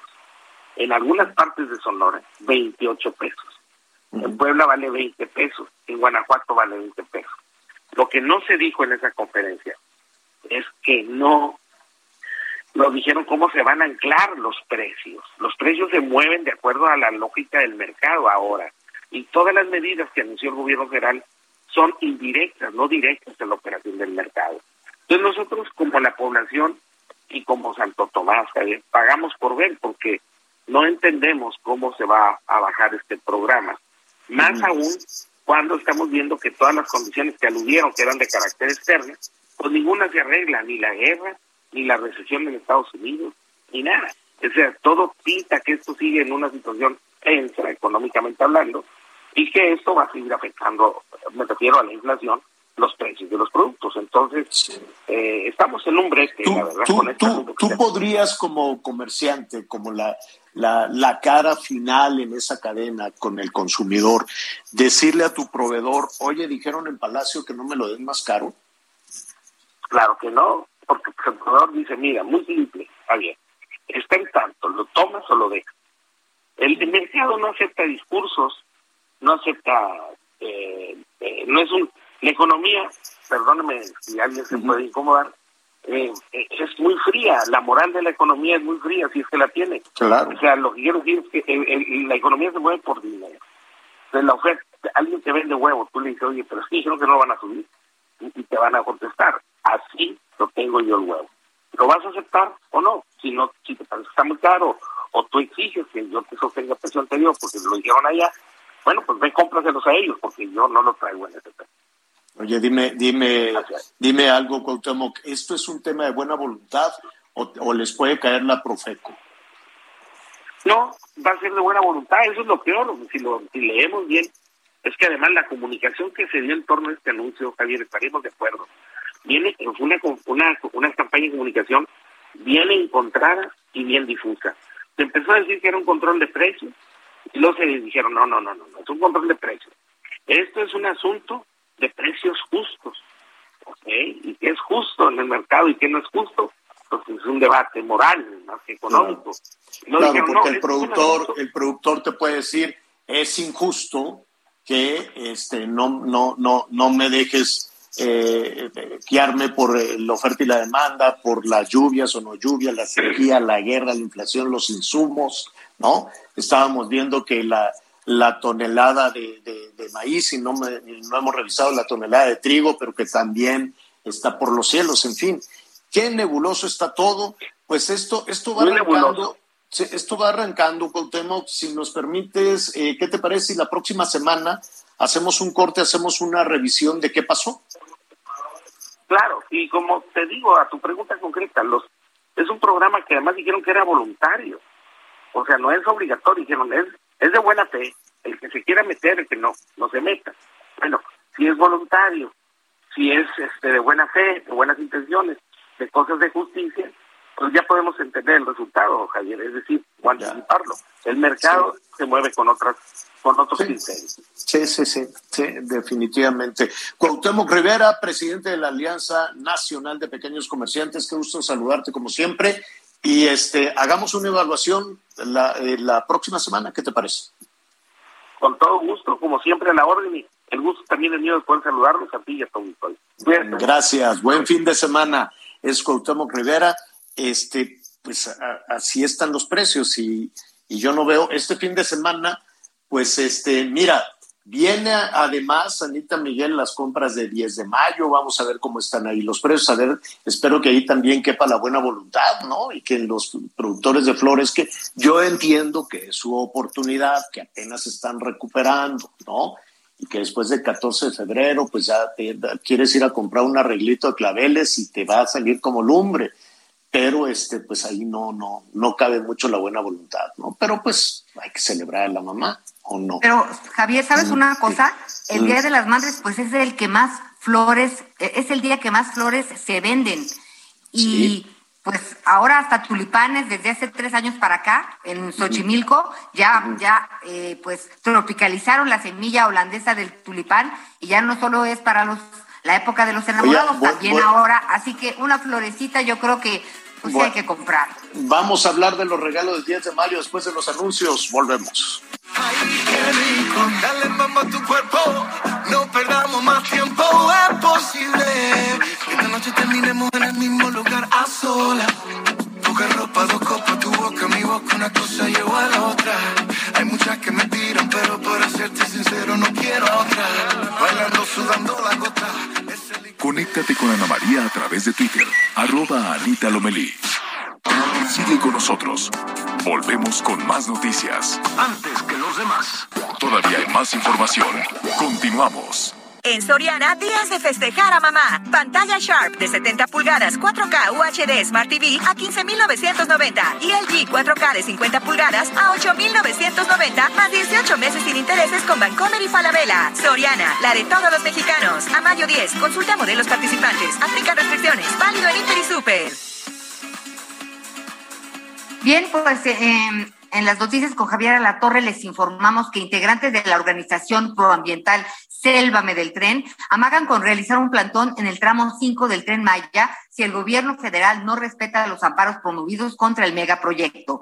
Además, Adelina Dávalos, esposa de Jaime Rodríguez el Bronco, se reunió la noche de este jueves con Adán Augusto López, secretario de Gobernación, para hablar sobre el proceso en contra de su esposo. Acusa que, pues, Rodríguez Calderón es un preso político y con esto un recorrido informativo por el país. Tres integrantes de una familia fueron ejecutados la mañana del jueves 5 de mayo en la colonia 6 de junio, ubicada en la periferia de la ciudad de Jalapa, la capital de Veracruz. Los hechos ocurrieron sobre la calle Aquiles Córdoba Morán, en la reserva del Tronconal, una zona habitada por miembros de la Organización Nacional Antorcha Campesina. Los pobladores escucharon detonaciones de arma de fuego y al salir de sus viviendas, se percataron que tres de sus vecinos habían sido asesinados al interior de su pequeña casa, construida con lámina de cartón. La gente escuchó los balazos alrededor de las 5.45 horas reportó la situación al número de emergencias 911. Sin embargo, la policía llegó al sitio después de más de una hora, informó desde Veracruz Juan David Castilla. El fiscal general del estado de Oaxaca, Arturo Peinberg, confirmó que se ha logrado solicitar la orden de aprehensión en contra de Areli N., la mujer que presuntamente habría asesinado a sus cuatro hijos en Chicapa de Castro, Oaxaca. Hasta hoy la mujer permanece internada en calidad de detenida en el hospital de Juchitán, que es resguardado por la policía. Su estado de salud es delicado. El fiscal general de Oaxaca informó que también se logró establecer que la causa que provocó la muerte de los menores fue por las heridas con un objeto punzocortante. Por su parte, el director del hospital de Juchitán, Juan Manuel Cruz, informó que se está en espera de la evolución de la mujer para que sea valorada por un médico psiquiatra. Desde Oaxaca, Roosevelt Rasgado. El periodista Luis Enrique Ramírez Ramos, fundador del sitio de noticias Fuentes Fidedignas y columnista del diario El Debate, fue asesinado en Culiacán, Sinaloa. El comunicador fue hallado en un camino de terracería envuelto en plástico negro a unos metros de la carretera México-Nogales, al sur de la capital luego de haber desaparecido la noche del miércoles en la colina de Los Pinos, cerca de su domicilio. Por este crimen suman nueve asesinatos contra periodistas en lo que va del año. Sin embargo, el reporte del gobierno federal indica que del 1 de enero al 4 de mayo van seis, sin considerar a Ramírez Ramos. En conferencia, la fiscal estatal Sara Bruna Quiñones indicó que la causa de muerte fue un traumatismo craneoencefálico a consecuencia de golpes contusos. Precisó que Ramírez Ramos salió por su propio pie de su casa alrededor de las 2.30 de la madrugada y que el cuerpo fue localizado a las 10.40 de la mañana. Dijo que hay indicios de que pudo ser privado de su libertad y que no se presentó denuncia de desaparición. El gobernador Rubén Rocha Moya lamentó la muerte de que calificó como un amigo y anunció que se comunicó con la fiscal para pedirle una investigación inmediata. El programa de las Américas y el Comité para la Protección de los Periodistas hizo un llamado para que se investigue el asesinato y Reporteros Sin Fronteras pidió protección para su familia, informó Lisbeth Lucero. Bueno, hay un tema que está muy, muy caliente, no nada más en, en los, eh, en, la radio, en los periódicos, en las redes sociales, y tiene que ver con las investigaciones de, del paso elevado de la línea 12 del metro. A ver, eh, poniendo rápidamente en, contexto nuestros amigos en el país y allá en los Estados Unidos, hace un año, el 3 de mayo, si no me equivoco, del año pasado, la tragedia.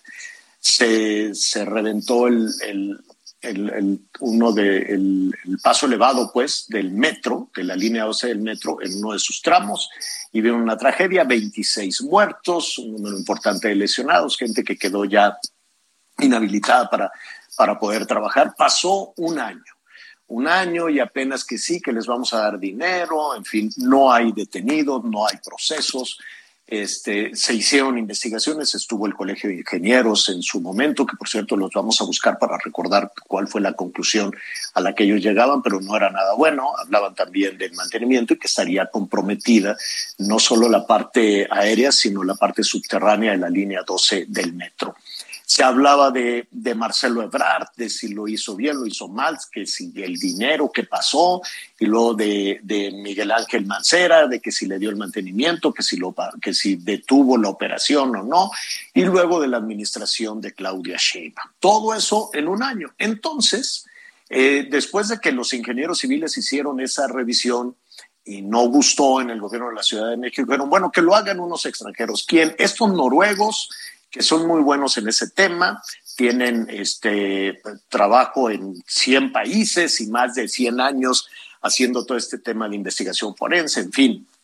Y se le encargó a esta empresa noruega, DNB, si no me, si no me equivoco, en un ratito más le, le diré correctamente el nombre. Sí, DNB es esta empresa que fue contratada. DNB.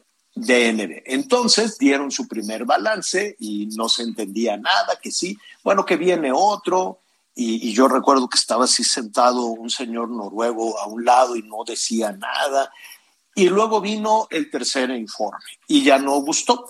Y el tercer informe se fue descalificado. Dicen, es un informe, dijo la jefa de gobierno, es un informe deficiente es un informe mal ejecutado, tendencioso y falso, y vamos a encargar otro. Lo interesante aquí, eh, y vamos a platicar en este momento también con nuestro compañero Jorge Almaquio, pues hay muchos comentarios, ¿no? Y esto claro, se puede politizar, pues sí, seguramente, pero aquí lo interesante, Anita, Miguel, amigo, sería saber qué es lo que provocó que se calificara como deficiente, malo, tendencioso y falso el informe. ¿Qué hay ahí que tuvo esos este, comentarios? Jorge, ¿cómo estás? Jorge Almaquio, reportero del Heraldo Radio. Jorge, qué gusto saludarte. Igualmente, Javier, Anita, Miguel, muy buenas tardes. Así es, y bueno, pues eh, comentarte en principio que el colapso que se registró en el tramo de la línea dorada se debió a problemas de origen en el diseño, construcción y supervisión y no por fallas en el mantenimiento como pretende señalar la empresa noruega DNB en su tercer informe. Esto lo pues señaló el al Heraldo Media Group Bernardo Gómez, integrante del Comité Técnico Asesor para la rehabilitación de la línea 12 del metro. El ingeniero estructuralista lamentó Javier la falta de rigor metodológico que mostró el equipo de especialistas extranjeros en este último reporte. buscando, dijo, desviar la atención en lo verdaderamente importante que es conocer las causas que provocaron la tragedia para implementar las soluciones correspondientes. Explicó que, pues en el último reporte, DNB adelantó conclusiones y puso en igualdad de importancia aspectos que tienen que ver estrictamente con el origen del problema con acciones secundarias que en toda estructura, pues dijo, se deben de tomar en cuenta para continuar con un funcionamiento eficiente. Señaló que, bueno, pues estas, estos cuestiones, estos elementos de mantenimiento, pues no tienen nada que ver con la caída del colapso de la línea 12 hace un año. Así lo comentó. El mantenimiento, digamos, estándar que requiere una infraestructura de estas características se dio, pero pues no se puede esperar que a través de ese mantenimiento estándar se solventen problemas que vienen desde mucho mucho más allá de la operación misma del, de la infraestructura, ¿no? Lo que provocó el incidente del 3 de mayo del año pasado no fue una falta de inspección en estructura, en las vías, en las columnas, eh, no, lo que lo que provocó lo ocurrido hace un año fue un problema de diseño, de construcción y de supervisión explicó que con todas todas las acciones de mantenimiento realizadas por las autoridades, pues era imposible detectar los vicios ocultos de origen, como lo pretende señalar DNB, y menos evitar, por supuesto, este colapso como el que se dio en esta estructura del sistema de transporte colectivo Metro. Escuchemos. O sea, el mantenimiento nunca va a evitar un colapso, nunca va a evitar una falla súbita como la que tuvimos, donde pues no hubo aviso. Eh, el, problema con este tipo de fallas es que sin previo aviso se presentan y, y lastiman a las personas que están haciendo uso de la infraestructura. Entonces, ese es el problema, el desviar la atención dándole una igualdad de importancia a aspectos técnicos que se solventan desde el principio, desde el propio origen de una obra de infraestructura el especialista reconoció que en lo general los dos primeros reportes pues dejan ver un procedimiento ingenieril, metodológico, responsable, razonable y que permite que las conclusiones a las que llegan sean válidas y sólidas. Y bueno, en este, en este tercer informe de DNB no ocurrió lo mismo, no hubo un rigor metodológico, técnico y, definitivamente pues eh, está descalificando algunas cosas que no tienen nada que ver con lo que sucedió hace un año en este tramo de la línea 12 del metro. Javier, amigos, es el reporte que les tengo. Gracias, muy completo, Jorge. Gracias, es nuestro compañero Jorge Almaquio. Em, pues sería muy interesante si Bernardo Gómez ya conoce el documento, pues saber de qué estamos hablando. ¿no? Yo, yo, yo creo que eso, que eso sería, sería muy interesante. En síntesis, Dice Bernardo Gómez que es eh, asesor o forma parte del gobierno. Creo que es asesor. Forma, forma parte de lo que es eh, la estrategia de la revisión del, del metro, señor. Él es mm. de, él es integrante del Comité Técnico Asesor para la Rehabilitación de la Línea 12 del metro. nada más dos, dos cuestiones para no caer en especulaciones ni nada. Si ya saben que se cayó porque lo construyeron mal, eso es lo que nos quieren decir. O sea, no, que no era un asunto de mantenimiento. Dicen, se cayó porque lo construyeron mal. Entonces, ¿para qué encargan eh, otro documento? ¿Para qué encargan otra investigación? Ya tienen la certeza. El metro se cayó porque al que se lo encargaron lo hizo mal. Eso es lo que acaba de decir. Sin embargo, este, eh, dijeron que hay, hubo fallas en el diseño, en la construcción y en la supervisión de la obra. Diseño, construcción y supervisión. Pues si seguimos esa denuncia, habrá que ver, habrá que preguntar quién lo diseñó, quién lo construyó y quién lo supervisó. Creo, creo yo, ¿no? Habrá, habrá que ver. Pero para no caer entre que sí fue, pero no fue, pero sí fue, este, en algún punto creo que va a ser muy importante saber qué hay en esa investigación que se encargó, que generó todo esto. No, e, e, esa es la parte que no se ha hecho pública y entonces se abre un mar de especulaciones enorme. Se abren muchísimas, muchísimas eh, especulaciones. Entiendo que de alguna manera, pues eh, el gobierno central, el gobierno de la Ciudad de México dice el, o sea, lo que sabemos de lo que se investigó, por qué se cayó el metro, y entonces dijeron, no, el resultado es deficiente, es mal, está mal ejecutado, es tendencioso. No sé qué significa en, ese, en este sentido que sea tendencioso. Y es, falso. Si no lo conocemos, es muy difícil entender esta parte, ¿no? ¿no? Digo, eso, eso es lo que me parece a mí.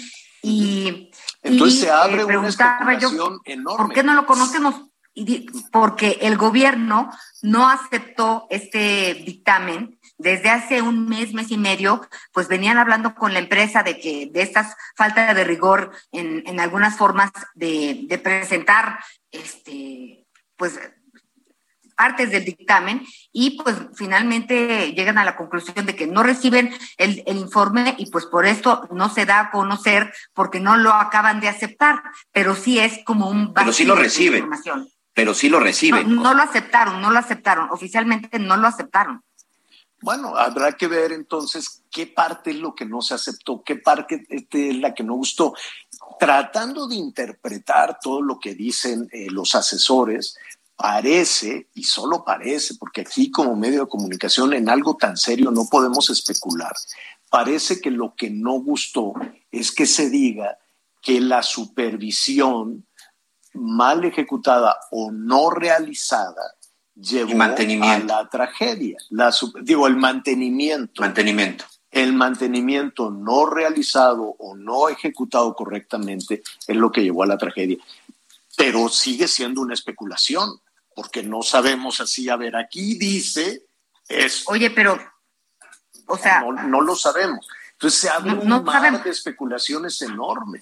Se abre mucha, mucha especulación y entra. Lo que sería interesante también, Javier, sería contrastar pues los distintos eh, informes, ¿no? Los distintos peritajes que se hicieron, pues, porque pues si las fallas empiezan desde la construcción y toda esta cadenita, eh, y luego terminando empezó? con la ¿Quién supervisión, empezó pues el- digo, es un tema eh, que de verdad necesitamos conocer de fondo. ¿Quién empezó, ¿Quién empezó el metro? ¿Marcelo? Sí. Sí, es un proyecto de Marcelo y concluye Marcelo. Pues mira, lo que acaba de decir este señor es que en ese momento es donde habría que investigar. Te digo que es un mar de especulaciones tremendo y aquí lo que se trata es de tener certeza de las cosas, porque uno dice uno luego y ahora se lo van a encargar a otro y que mejor lo diga no sé quién. Yo creo que eso va a ser todavía más complicado. En fin, ahí está. Hay que decir las cosas con, con, con la certeza, porque si no esto va a ser un berenjenal que efectivamente al rato pues se va a ir también a otras a otras dimensiones de discusión de discusión política. Bueno, muy bien. Vamos a, a, vamos a continuar con este tema, lo decíamos del 10 de mayo. Ya tienen este todo listo, que te van a llevar Anita a comer, te van a hacer tabla gimnástica, ¿cómo va a estar la cosa? ¿Sabes qué? No, Eh. no, de verdad, ir a comer desde hace años, ya, ya desde mi abuelita nos decía, prohibido, yo no voy a ir a ningún lado, Pero ¿por tampoco qué vamos no? a comer Sí hay aquí. que ir. El fin de semana, adelántalo un poco para que no se Eso- antes. Eso sí, una cosita sí, claro que se puede, ¿no? Celebremos el fin de semana para no, No. complicar nada. Tú, tú Miguelón, ¿qué Hola. tienes planeado? Sí, vamos a celebrar eh, a, a la señora el fin de semana, Javier. Vamos a aprovechar porque ya entre Ya sabes, semana. este, reserva, los- ¿eh? Porque luego se llena. Ya ¿Y tú estoy qué vas a hacer eso. con señor. doña José, Javier? Pues le voy a preguntar justo a nuestro invitado qué opciones este, tenemos. Y para eso está Germán González Bernal, es el presidente nacional de la Cámara de la Industria Restaurantera. Bueno, le, le abrevié un, un, un poquito, Germán. ¿Cómo estás? Qué gusto saludarte. Muy contento de estar con, contigo, Javier, Ana María, Miguel. Muchas gracias por la invitación. Y sí hay que salir a celebrar a las mamás. Llevamos dos años sin, Claro. sin celebrarlas. Las han Claro. hecho cocinar, ahora hay que sacarlas. Y hay opciones desde desayuno, comida, cena, un cafecito, un pastel. Hombre, hay tantas opciones en esta ciudad, en el país, que bueno, es tiempo de salir y celebrar a la mamá como se merece. Oye, tienes toda la razón en lo que mencionas porque, pues, eh, no sé si ya lograron recuperarse del todo. Yo veo, yo veo mucho movimiento, este, en las calles, pero no sé si el movimiento económico eh, ya se nota en la industria restaurantera, si la gente ya está, pues, con, re- retomando las comidas familiares, el cheque de pronto, no digo, cuando digo el cheque, pues es la cuenta ya ya comienza a sonar la caja registradora en los restaurantes.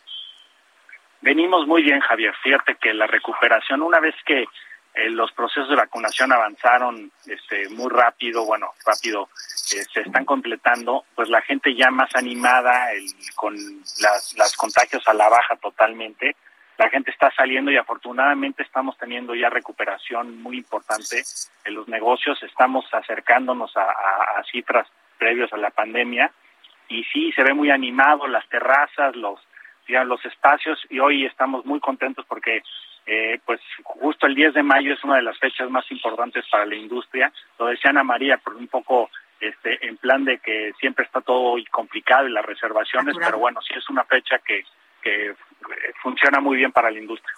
Oye, pero ¿qué, ¿qué hacemos? Efectivamente se llena, se complica y luego te corretean, ¿no? Así de ya pague porque aquí está otra familia esperando. ¿Qué, qué sugieres? ¿Qué recomiendas?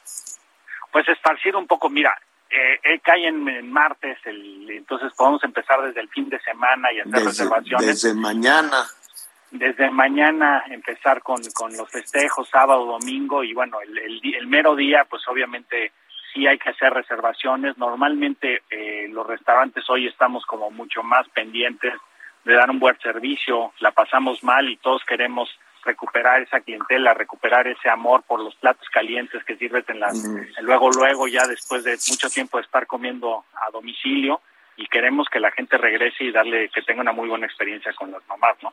Oye, Hugo, eh, platicando con algunos este, de tus socios, con algunos restauranteros, le comentaba, oye, ¿te queda la impresión de que disminuyó un poco, no necesariamente el servicio, porque los, los mexicanos somos muy buenos en el, en el terreno de los servicios, pero tal vez disminuyó un poco la calidad. Entonces algunos restauranteros dicen, mira, pues es que eh, algunos colegas, pues como no entraba el dinero, cambiaron el proveedor y el proveedor pues ya le empezó a llevar cosas de menor calidad, en fin. Tuvimos un bache de pronto en la calidad de lo que se ponía en la mesa. Este, así es, ya se recuperaron de eso. Pues fíjate, eh, bien dices, hubo una, una rompimiento de las cadenas de suministro y sí hubo ciertos productos que se complicaron. Tú has oído los problemas de de las cerveceras con las botellas, de las alcoholeras, el cartón, las tapas, o sea, ha habido muchos problemas y bueno, todo lo que tiene que ver con, con material importado, productos importados también se lastimó y yo creo que poco a poco se ha venido recuperando. Hoy, hoy sentimos que estamos ya brincando ese problema. Tenemos otros problemas que se ha encarecido todo, Javier, mm, y eso es diferente, es diferente problema, pero ya empezamos a ver que que los productos ya están disponibles, cosas que, que sí tuvimos un, sobre todo en el año 20 y a finales, principios del 21 estuvo muy complicado el abasto. Oye, en algunos lugares, eh, sobre todo en las zonas urbanas, este, más grande, la zona urbana de, de, Nuevo León, de, de, Monterrey, la de Guadalajara, la Ciudad de México, en algunas partes también de destinos turísticos, los restaurantes se salieron a la calle, ¿no? Y las los municipios les daban autorización, sí, pon aquí tu, tu, tu terracita, en fin. ¿Esas llegaron para quedarse o se van a regresar a los espacios interiores? ¿Qué, qué, van a hacer? Mira, yo pienso que llegaron para quedarse. Hemos estado dialogando con las autoridades eh, estatales y municipales en ciertos casos.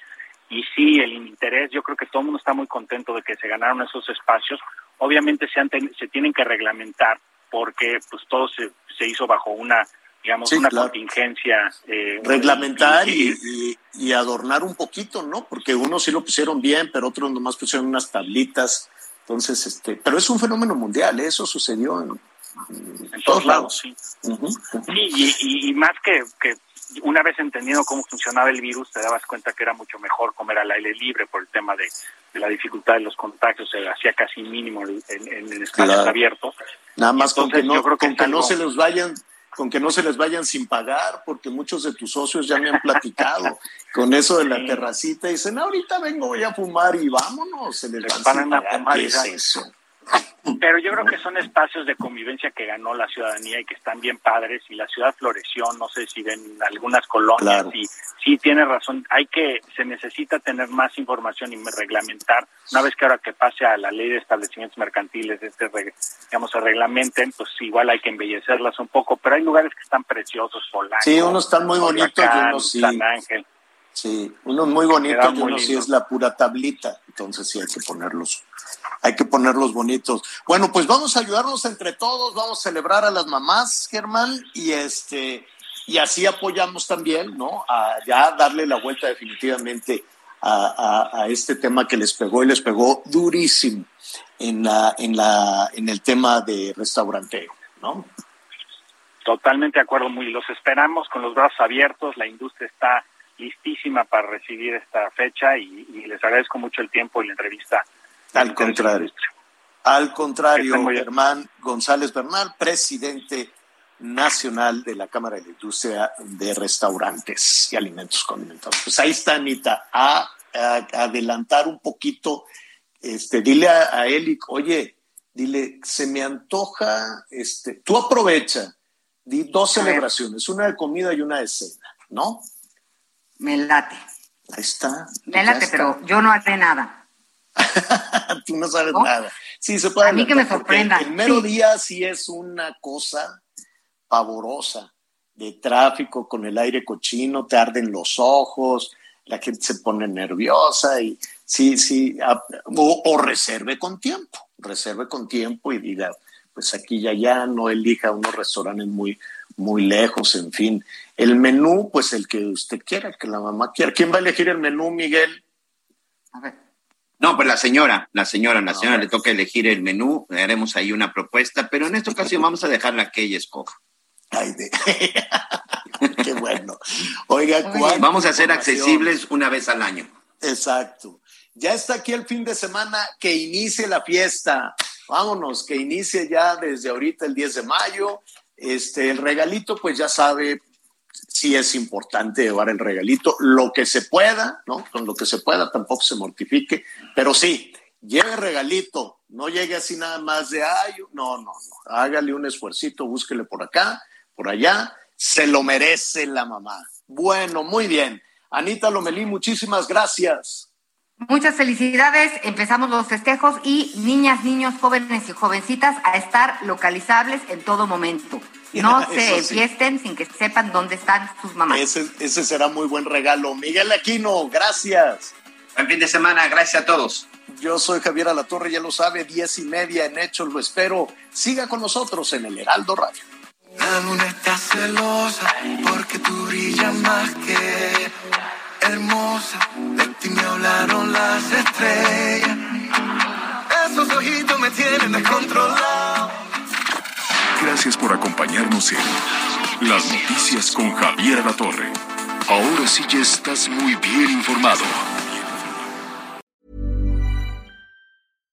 When you make decisions for your company, you look for the no brainers. And if you have a lot of mailing to do, stamps.com is the ultimate no brainer. It streamlines your processes to make your business more efficient, which makes you less busy. Mail checks, invoices, legal documents, and everything you need to keep your business running with stamps.com.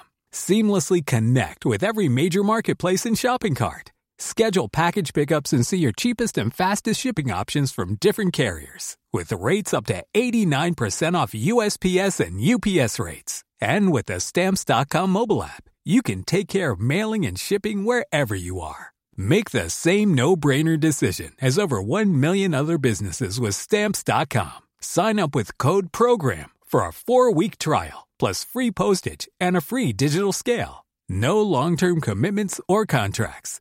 That's stamps.com. Code program.